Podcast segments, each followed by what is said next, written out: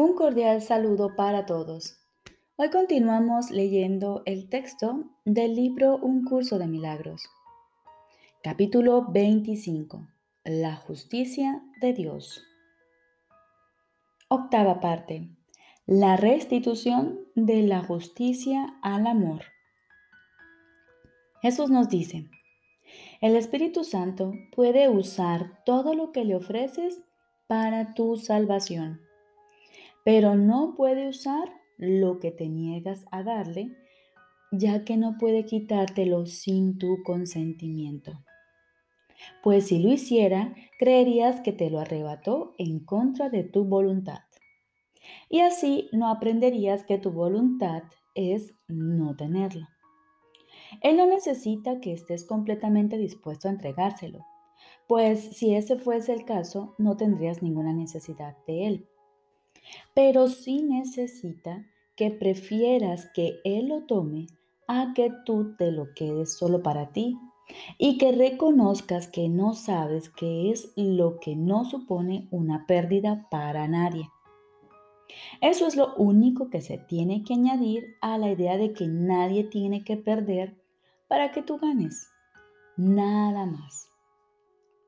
He aquí el único principio que la salvación requiere. No es necesario que tu fe en Él sea firme e inquebrantable, ni que esté libre del ataque de todas las creencias que se oponen a Él. No tienes una lealtad fija, pero recuerda que los que ya se han salvado no tienen necesidad de salvación.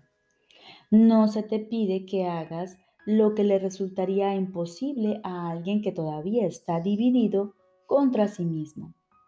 No esperes poder encontrar sabiduría en semejante estado mental, pero siéntete agradecido de que lo único que se te pide es que tengas un poco de fe.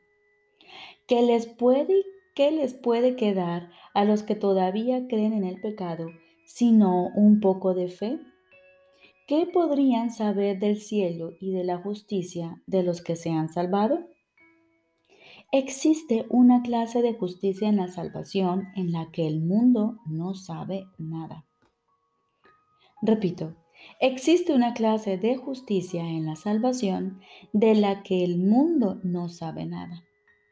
Para el mundo la justicia y la venganza son lo mismo, pues los pecadores ven la justicia únicamente como el castigo que merecen, por el que tal vez otro debe pagar pero del que no es posible escapar. Las leyes del pecado exigen una víctima. ¿Quién ha de ser esa víctima? Es irrelevante. Pero el costo no puede ser otro que la muerte y tiene que pagarse. Esto no es justicia, sino demencia. Sin embargo, allí donde el amor significa odio, y la muerte se ve como la victoria y el triunfo sobre la eternidad y la intemporalidad y la vida, ¿cómo se podría definir la justicia sin que la demencia formase parte de ella? Tú, que no sabes lo que es la justicia, puedes todavía inquirir lo que es y así aprenderlo. La justicia contempla a todos de la misma manera. No es justo que a alguien le falte lo que otro tiene, pues eso es venganza, sea cual sea la forma que adopte. La justicia no exige ningún sacrificio, pues todo sacrificio se hace a fin de perpetuar y conservar el pecado. El sacrificio es el pago que se ofrece por el costo del pecado, pero no es el costo total. El resto se toma de otro y se deposita al lado de su pequeño pago para así, entre comillas, expiar con E pequeña por todo lo que quieres conservar y no está dispuesto a abandonar. De esta forma consideras que tú eres en parte la víctima pero que alguien más lo es en mayor medida. Y en el costo total, cuanto más grande sea la parte que el otro pague, menor será la que pagues tú. Y la justicia, al ser ciega, queda satisfecha cuando recibe su pago sin que le importe quién es el que paga. ¿Cómo iba a hacer eso justicia? Dios no sabe de eso, pero sí sabe lo que es la justicia y lo sabe muy bien, pues Él es totalmente justo con todo el mundo. La venganza es algo ajeno a la mente de Dios precisamente porque Él conoce la justicia. Ser justo es ser equitativo, no vengativo. Es posible que la equidad y la venganza puedan coexistir, pero cada una de ellas contradice a la otra y niega su realidad. No puedes compartir la justicia del Espíritu Santo mientras de alguna manera tu mente pueda concebir ser especial. Sin embargo, sería Él justo si condenase a un pecador por los crímenes que éste no cometió, aunque él crea que los cometió. ¿Y a dónde habría ido a parar la justicia si él les exigiese a los que están obsesionados con la idea del castigo que sin ninguna ayuda la dejasen de lado y percibiesen que no es verdad? A los que todavía creen que el pecado tiene sentido, les resulta extremadamente difícil entender la justicia del Espíritu Santo. No pueden sino creer que Él comparte su confusión y por lo tanto no pueden evadir la venganza que forzosamente te comporta su propia creencia de lo que es la justicia. Y así tienen miedo del Espíritu Santo y perciben en él, entre comillas, la ira de Dios. Y no pueden confiar en que no los va a aniquilar con rayos extraídos de las supuestas llamas del Espíritu, por las llamas del cielo, por la propia mano iracunda de Dios. Repito, y así tienen miedo del Espíritu Santo y perciben en él la, entre comillas, ira de Dios y no pueden confiar en que no los va a aniquilar con rayos extraídos de las, entre comillas, llamas del cielo por la propia mano iracunda de Dios. Creen que el cielo es el infierno y tienen miedo del amor. Y cuando se les dice que nunca han pecado, les invade una profunda sospecha y el escalofrío del miedo. Su mundo depende de la estabilidad del pecado y perciben la, entre comillas, amenaza de lo que Dios entiende por justicia como algo más destructivo para ellos y para su mundo que la venganza, la cual comprenden y aman. Y así piensan que perder el pecado sería una maldición. Y huyen del Espíritu Santo como si de un mensajero del infierno se tratase. ¿Qué hubiese sido que hubiese sido enviado desde lo alto, disfrazado de amigo y redentor, para hacer caer sobre ellos la venganza de Dios valiéndose de árdides y engaños. ¿Qué otra cosa podría ser él para ellos sino un demonio que se viste de ángel para engañarles? ¿Y qué escape les puede ofrecer sino la puerta que conduce al infierno, la cual sin embargo parece ser la puerta del cielo? La justicia, no obstante, no puede castigar a aquellos que, aunque claman por castigo, tienen un juez que sabe que en realidad son completamente inocentes. La justicia le obliga a liberarlos y a darles todo el honor que merecen y que se han negado a sí mismos al no ser justos y no poder entender que son inocentes. El amor no es comprensible para los pecadores porque creen que la justicia no guarda ninguna relación con el amor y que representa algo distinto. Y de esta manera se percibe el amor como algo débil y a la venganza como muestra de fortaleza. Pues el amor perdió cuando el juicio se separó de su lado y ahora es demasiado débil para poder salvar a nadie del castigo. Pero la venganza sin amor ha cobrado más fuerza al estar separada y aparte del amor. ¿Y qué otra cosa sino la venganza puede ser ahora lo que ayuda y salva mientras que el amor es un espectador pasivo, impotente, injusto, endeble e incapaz de salvar? ¿Y qué puede pedirte el amor a ti que piensas que todo esto es verdad? ¿Podría Él, con justicia y con amor, creer que en tu confusión tienes algo que dar? No se te pide que tengas mucha confianza en Él, sino la misma que ves que Él te ofrece y que reconoces que no podrías tener en ti mismo. Él ve todo lo que tú mereces a la luz de la justicia de Dios, pero también se da cuenta de que no puedes aceptarlo. Su función especial consiste en ofrecerte los regalos que los inocentes merecen. Y cada regalo que aceptas le brinda alegría a Él y a ti. Él sabe que el cielo se enriquece con cada regalo que aceptas. Y Dios se alegra cuando su Hijo recibe lo que la amorosa justicia sabe que le corresponde.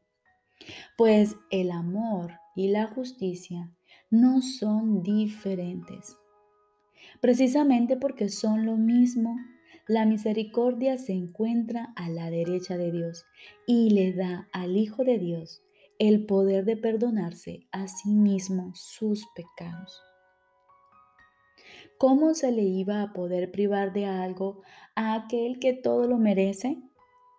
Pues eso sería una injusticia y ciertamente no sería justo para con toda la santidad que hay en él, por mucho que él no la conozca. Dios no sabe de injusticias.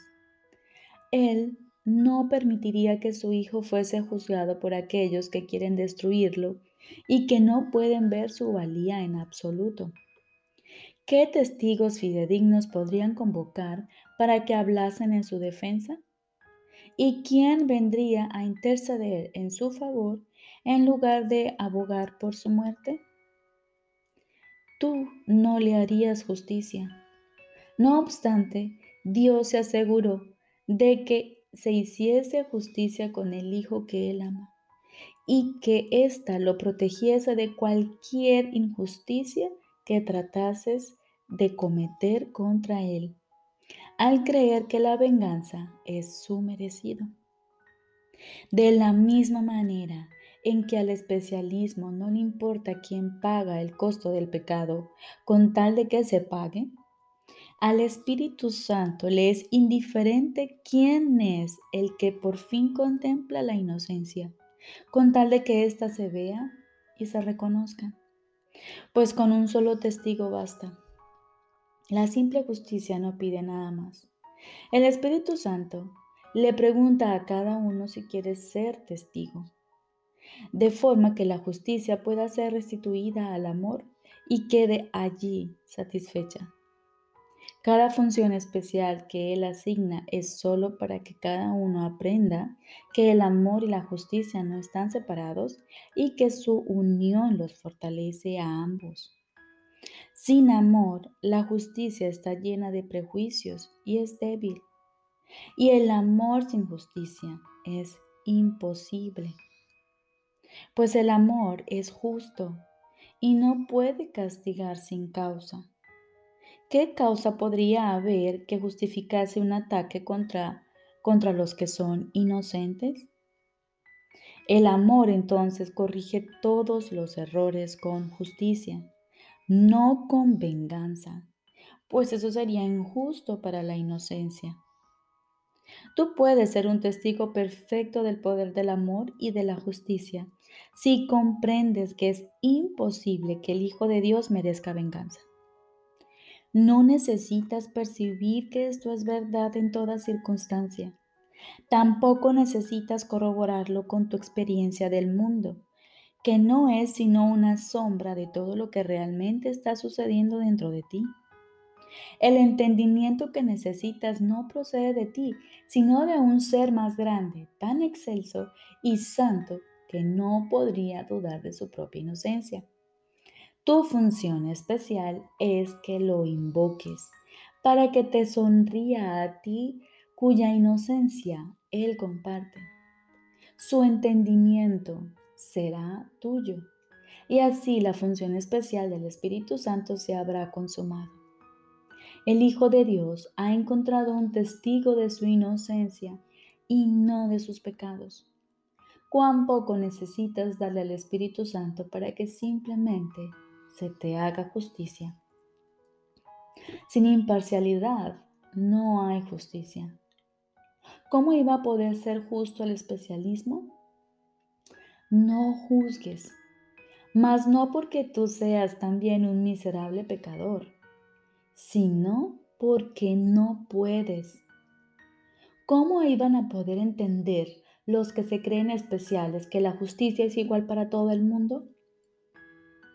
Quitar a uno para dar a otro es una injusticia contra ambos, pues los dos son iguales ante los ojos del Espíritu Santo. Su Padre les dio a ambos la misma herencia. El que desea tener más o tener menos no es consciente de lo que, que lo tiene todo. El que él se crea privado de algo no le da derecho de ser juez de lo que le corresponde a otro, pues en tal caso no puede sino sentir envidia y tratar de apoderarse de lo que le pertenece a aquel a quien juzga. No es imparcial ni puede ver de manera justa los derechos de otro porque no es consciente de los suyos propios. Tú tienes derecho a todo el universo a la paz perfecta, a la completa absolución de todas las consecuencias del pecado y a la vida eterna, gozosa y completa desde cualquier punto de vista, tal como la voluntad de Dios dispuso que su Santo Hijo la tuviese. Esta es la única justicia que el cielo conoce y lo único que el Espíritu Santo trae a la tierra. Tu función especial te muestra que solo la justicia perfecta puede prevalecer sobre ti. Y así estás a salvo de cualquier forma de venganza. El mundo engaña, pero no puede reemplazar la justicia de Dios con su propia versión. Pues solo el amor es justo y solo él puede percibir lo que la justicia no puede sino concederle al Hijo de Dios. Deja que el amor decida y nunca temas que, por no ser justo, te vayas a privar a ti mismo de lo que la justicia de Dios ha reservado para ti.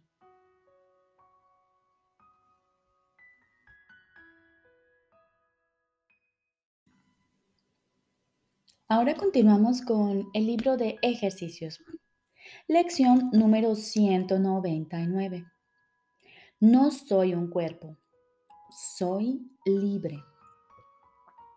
No podrás ser libre mientras te percibas a ti mismo como un cuerpo. El cuerpo es un límite. El que busca su libertad en un cuerpo la busca donde ésta no se puede hallar. La mente puede ser liberada cuando deja de verse a sí misma como que está dentro de un cuerpo, firmemente atada a él y amparada por su presencia. Si esto fuese cierto, la mente sería en verdad vulnerable. La mente que está al servicio del Espíritu Santo es ilimitada. Para siempre y desde cualquier punto de vista, trasciende las leyes del tiempo y del espacio. Está libre de ideas preconcebidas y dispone de la fortaleza y del poder necesarios para hacer cualquier cosa que se le pida. Los pensamientos de ataque no pueden entrar en una mente así, toda vez que ha sido entregada a la fuente del amor. Y el miedo no puede infiltrarse en una mente que se ha unido al amor. Dicha mente descansa en Dios. Y quien, y quien que viva en la inocencia sin hacer otra cosa que amar, ¿podría tener miedo? Repito la pregunta. ¿Y quién que viva en la inocencia sin hacer otra cosa que amar podría tener miedo? Es esencial para tu progreso en este curso que aceptes la idea de hoy y que la tengas en gran estima. No te preocupes si al ego le parece completamente descabellada. El ego tiene en gran estima al cuerpo porque mora en él y no puede sino vivir unido al hogar que ha construido. Es una de las partes de la ilusión que ha ayudado a mantener oculto el hecho de que él mismo es algo ilusorio. Y ahí se esconde, y ahí se le puede ver como lo que es. Declara tu inocencia y te liberas. El cuerpo desaparece al no tener tú ninguna necesidad de él, excepto la que el Espíritu Santo ve en él. Al fin, el cuerpo se percibirá como una forma útil para lo que la mente tiene que hacer. De este modo se convierte en un vehículo de ayuda para que el perdón se extienda hasta la meta todo abarcadora que debe alcanzar, de acuerdo con el plan de Dios. Ten en gran estima la idea de hoy. No soy un cuerpo, soy libre. Y ponla en práctica hoy y cada día. Haz que pase a formar parte de cada sesión de práctica que lleves a cabo. No hay pensamiento cuyo poder de ayudar no aumente con esta idea ni ninguno que de esta manera no adquiera regalos adicionales para ti. Con esta idea hacemos resonar la llamada a la liberación por todo el mundo. ¿Y estarías acaso tú excluido de los regalos que haces? El Espíritu Santo es el hogar de las mentes que buscan la libertad. En Él han encontrado lo que buscaban el propósito del cuerpo deja de ser ahora ambiguo y su capacidad de servir un objetivo indiviso se vuelve perfecta. Y en respuesta libre de conflicto e inequívoca a la mente que solo tiene como objetivo el pensamiento de libertad, el cuerpo sirve su propósito y lo sirve perfectamente. Al no poder esclavizar, se vuelve un digno servidor de la libertad que la mente que mora en el espíritu persigue. Sé libre hoy y da el regalo de libertad a todos aquellos que creen estar esclavizados en el interior de un cuerpo. Sé libre, de modo que el Espíritu Santo se pueda valer de tu liberación de la esclavitud y poner en libertad a los muchos que se perciben a sí mismos encadenados, indefensos y atemorizados. Permite que el amor reemplace sus miedos a través de ti. Acepta la salvación ahora y entrégale tu mente a aquel que te exhorta a que le hagas este regalo. Pues Él quiere darte perfecta libertad, perfecta dicha, así como una esperanza que alcanza su plena realización en Dios. Tú eres el Hijo de Dios. Vives en la inmortalidad para siempre. ¿No te gustaría retornar tu mente a esto? Practica entonces debidamente el pensamiento que el Espíritu Santo te da para el día de hoy. En él, tus hermanos y tú os, os alzáis liberados. El mundo es bendecido junto contigo. El Hijo de Dios no volverá a llorar y el cielo te da las gracias por el aumento de gozo que tu práctica le proporciona, incluso a Él. Dios mismo extiende su amor y felicidad cada vez que dices, no soy un cuerpo, soy libre. Oigo la voz que Dios me ha dado y es solo esa voz la que mi mente obedece. Recordemos, lección número 199. No soy un cuerpo, soy libre. Hoy ponemos nuestra mente y nuestros pensamientos al servicio del Espíritu Santo, pues Él nos concibe ilimitados. Somos mucho más que un cuerpo. Y mediante este pensamiento, confirmamos que somos hijos de Dios, hechos a su imagen y semejanza. Somos inocentes. Le entregamos nuestra mente al Espíritu Santo y que Él se haga cargo de nuestros pensamientos. Y así poner nuestro cuerpo a su servicio, a su propósito, para así poder extender el amor que Dios tiene para nosotros hacia nuestros hermanos. Nos proponemos hoy a ser libres.